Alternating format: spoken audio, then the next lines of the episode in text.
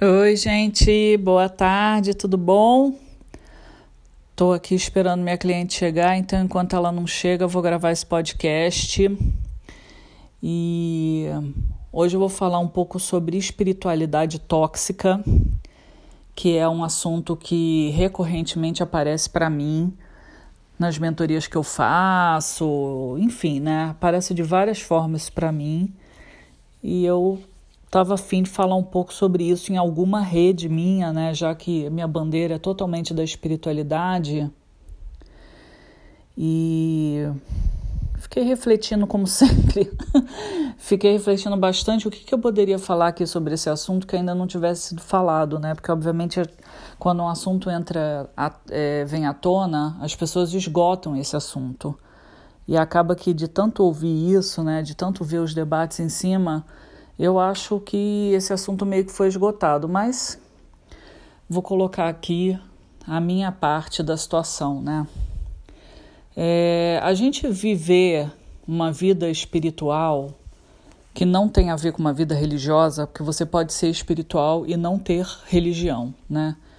É, vai muito de você viver uma verdade, você viver uma coerência daquilo que você sente, daquilo que você pensa e daquilo que você faz. É você viver no máximo possível, né, na honestidade e no amor. Quando eu digo no amor, não necessariamente você tem que amar todo mundo. Eu digo na energia do amor, né? E isso, obviamente, na prática não é muito simples de fazer. E acaba que a, a espiritualidade tóxica é quando as pessoas forjam estarem alegres e, e terem compreensão sobre tudo o que acontece na vida delas, pelo menos essa é a minha visão né, da espiritualidade tóxica, onde elas estão sempre né, é, falando gratidão para tudo tentando ver o lado positivo das coisas de uma forma muito artificial. Você não vê verdade. Eu acho que um dos maiores problemas da, da espiritualidade tóxica é a falta de honestidade no discurso das pessoas. Porque existem pessoas, sim, que conseguem é, acordar feliz, é, passar o dia inteiro, mesmo com mil adversidades ao longo do, do dia dela, feliz e dormir tranquila, pessoas que levam a vida de uma forma mais leve, que não tem nada a ver com toxicidade. Existem pessoas que fingem que está tudo bem por uma questão de negação. O, o emocional da pessoa é tão perturbado que a pessoa ela finge que está tudo bem. E existe essa moda de eu preciso ser grato a tudo, que o pessoal chama de gratiluz, né? Eu preciso ser grato a tudo. É, se, se, a minha vida tá um, um caos é porque meu karma e a pessoa fica justificando, né? É, tudo que acontece com ela, ou por conta do signo dela, ou do, eu já até falei isso várias vezes, né? O ascendente dela, ou porque Mercúrio está retrógrado, ou porque ela está curando questões é, de vidas passadas, que tem a ver, obviamente, com o sistema kármico. E, e fica muito fácil para o ego viver dessa maneira e não assumir a responsabilidade perante a própria vida, que é pegar a vida com as suas alegrias, as suas adversidades na unha e carregar isso, né, é, vivendo de uma forma né, honesta, verdadeira nos seus sentimentos quando eu falo honesto, não quer dizer que eu não vou roubar nem matar, não é honestidade nesse sentido. É a honestidade de você com você mesmo, você ser quem você nasceu para ser, sem precisar ficar vestindo máscara ou ficar fazendo bonito para os outros, entendeu? E é muito comum, muito comum, especificamente quando é, eu estou falando do meu caso, obviamente, né? Esse podcast é simplesmente o meu ponto de vista sobre as questões. Não é a verdade de forma alguma, né? Esse podcast é extremamente autoral. É como eu vejo, como eu vivencio, né? Ele, ele é bem honesto, inclusive, esse podcast. E toda vez que eu coloco alguma situação minha, é, quando eu boto, eu falo botar a bunda na janela, né? Quando eu coloco alguma situação minha, é impressionante, e eu já gravei um podcast sobre isso, que as pessoas não encaram as outras dizendo que não estão bem. O que eu recebo de mensagem é um negócio muito interessante. Você não pode dizer que você não está bem. Provavelmente isso aconteça comigo porque eu sou uma mestre em reiki. E eu acho que as pessoas acham que uma pessoa com uma maestria espiritual ela tem que estar tá bem 100%. Eu acho que é isso que passa na cabeça das pessoas. Ah, ela é uma, uma mestra espiritual, então, nossa, tudo para ela, ela é da paz, ela fala devagar, ela só veste branco, nada pode acontecer com ela, tudo ela vê de uma forma otimista. E não, isso não é verdade eu, eu estou num caminhar de cura espiritual, emocional e física, tanto quanto qualquer ser humano. A diferença é que eu me especializei em reiki como tem outras milhares de pessoas no universo que são mestres de reiki, são mestres em outras coisas. E o nome mestre, ele é dado porque lá no Japão é assim que o professor é chamado, né? É, assim como uma pessoa que faz mestrado na universidade também é mestre. Assim como uma pessoa que faz doutorado numa universidade é chamado de doutor. É simplesmente uma terminologia. Não quer dizer que um doutor é melhor do que um mendigo. A gente está falando de questões humanas, né? a gente não está falando de repertório. Obviamente, um doutor formado por uma universidade ele vai ter muito mais conteúdo e repertório do que um mendigo, mas é tão ser humano quanto.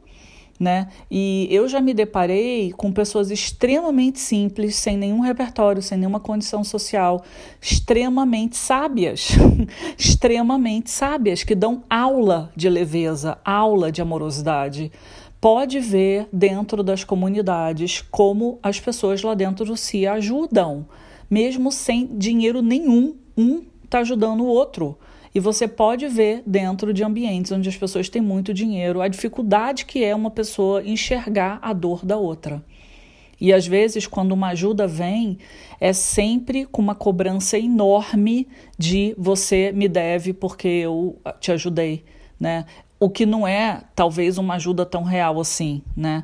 Mas enfim, é, voltando ao tema aqui que eu acabo viajando, né? Eu gravo podcast, o meu assunto vai lá, dá a volta e volta. É, em termos de espiritualidade tóxica, é a pessoa ficar proferindo um monte de palavras da moda e expressões da moda porque leu num livro, porque viu não sei onde, sem ela nem compreender o que ela está falando de fato, né? Sem ela processar aquilo dela, dentro dela, ou seja, não há uma verdade no que ela está falando.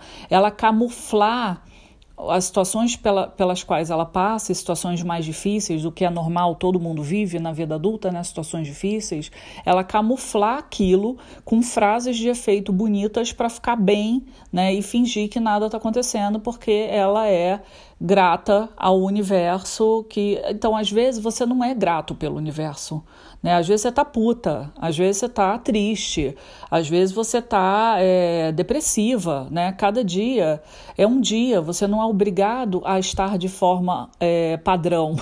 Ninguém é linear as nossas emoções não são lineares.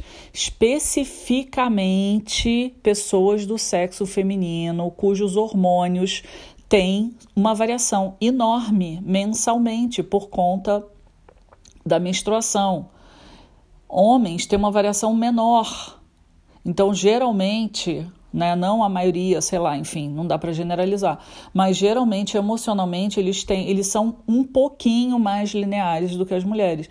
As mulheres, além de, de é, vivenciarem um mundo onde impera o patriarcado, então elas têm que dar conta de tudo, tem que ser gostosa, tem que sorrir, tem que ser inteligente, tem que lavar a louça, blá, blá, tudo que a gente sabe, né? Ela ainda tem uma variação hormonal incrível, né? Durante o mês. Não que os homens não façam as tarefas, obviamente fazem, a gente está falando de uma forma generalista, né? É, e aí, no, na espiritualidade tóxica, a pessoa ela finge que está tudo bem porque não pode reclamar, porque não, não pode isso, não pode. Mas quem disse que não pode? Qual o problema de você reclamar? Qual o problema de você ter suas questões, né? É, se você não tiver num dia bom, solta isso, aproveita para chorar, para reclamar, fazer o que você tiver que fazer, porque quando a emoção é retida dentro da gente e a gente não trabalha essa emoção e enfia tudo debaixo do tapete, uma hora isso vai virar um dragão de comodo na tua frente.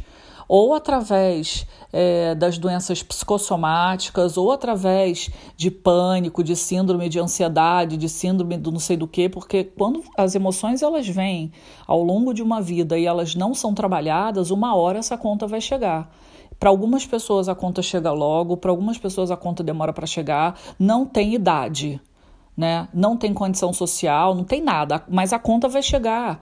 Né? Nesses anos que eu vivo, nesses anos que eu estudo, nos anos que eu vejo lá tudo acontecendo, e eu sou uma observadora de comportamento humano desde que eu me entendo por gente, eu vejo a conta chegar bonitinho para todo mundo. Né? É, e tudo bem, chegar, né?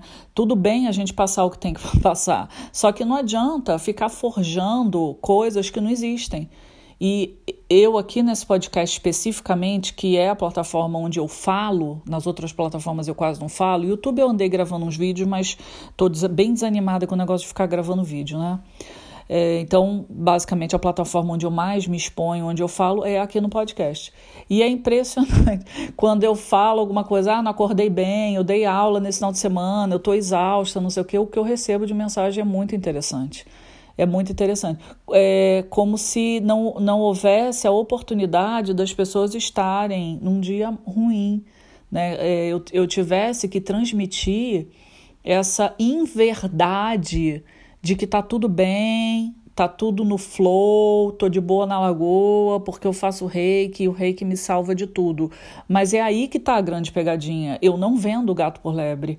Eu não vendo mentira. Eu não digo que o reiki resolve todos os problemas da vida, porque senão estaria milionária, provavelmente morando fora do Brasil, né? É, eu conto como que funciona a vida de uma reikiana da forma que ela é. E eu uso o reiki o dia inteiro para absolutamente tudo na minha vida. O reiki faz parte da hora que eu acordo, a hora que eu durmo. E eu tenho as minhas questões como todo ser humano tem. E eu não vejo nenhum problema em falar sobre isso. A gente precisa urgentemente parar de ficar colocando pessoas no altar ou ficar colocando é, rótulos nas coisas porque a gente está pasteurizando uma humanidade que é composta de mais de 7 bilhões de pessoas no planeta, com comportamentos completamente diversos. O próprio Brasil, que é um país de tamanho continental, tem inúmeras culturas aqui dentro onde às vezes elas nem se conversam. A questão cultural é tão diversa que às vezes você está conversando com alguém de outro estado e é difícil de compreender as gírias, a, a forma de pensar, o ritmo da pessoa. É completamente diferente. Né? É, então é muito complicado a gente querer colocar todo mundo em caixinhas para ficar bonito, porque é isso que o sistema faz com a gente. Ninguém pode reclamar, ninguém pode criticar, todo mundo tem que ser um robô, todo mundo tem que ser magro, de cabelo liso, loiro, sorridente, com roupa da moda, com bijuterias da moda, e ser cool e moderno, tênis colorido da moda. Gente, que isso? Pelo amor de Deus. É, esse é o, o, esforço. Eu já fiz parte disso tudo e hoje em dia eu faço um esforço enorme para estar tá no sentido contrário, não por rebeldia de forma alguma, mas porque eu me, compre... eu me comprometi, compreendi que se eu não for eu mesma, eu fico extremamente infeliz. E a vida inteira eu fui obrigada a entrar em padrões porque era legal e alguém ou alguém né, é, que me queriam daquela forma e eu era tipo um camaleão onde eu me, eu me encaixava em qualquer coisa. E hoje em dia eu faço questão de ser exatamente contrário. Eu faço questão de ser eu mesma, né? de ser fiel aos meus princípios, ao que eu acho, onde o meu coração aponta o caminho. E essa é a verdadeira espiritualidade, é quando você está em harmonia com quem você nasceu para ser. Quando você está vivendo a sua verdade. Se o outro não concorda, é uma questão do outro com o outro. Se você não concorda com a vida do outro, o problema é seu e não do outro. Ninguém tem que concordar com a vida de ninguém. Todo mundo está aqui nascendo sozinho e morrendo sozinho. No final das contas, você vai prestar contas da tua vida, é assim que eu enxergo. E não vai ficar justificando a vida das outras pessoas. Vamos focar nas nossas curas né? sem toxicidade, simplesmente um caminho honesto e muito compassivo porque ninguém está na pele de ninguém, a gente não faz ideia o que está passando na cabeça e no corpo daquela pessoa no dia a dia. Eu já falei milhares de vezes, eu tentei suicídio três vezes. Uma das vezes eu tinha uma viagem no dia seguinte. Ninguém nunca compreendeu como que eu tentei suicídio. Por quê? Nossa, o que passou na cabeça da Raquel? Raquel tão feliz, Raquel é isso, então, mas eu não era. eu não era. E eu sempre fui muito fechada. As pessoas não faziam ideia do que estava dentro de mim.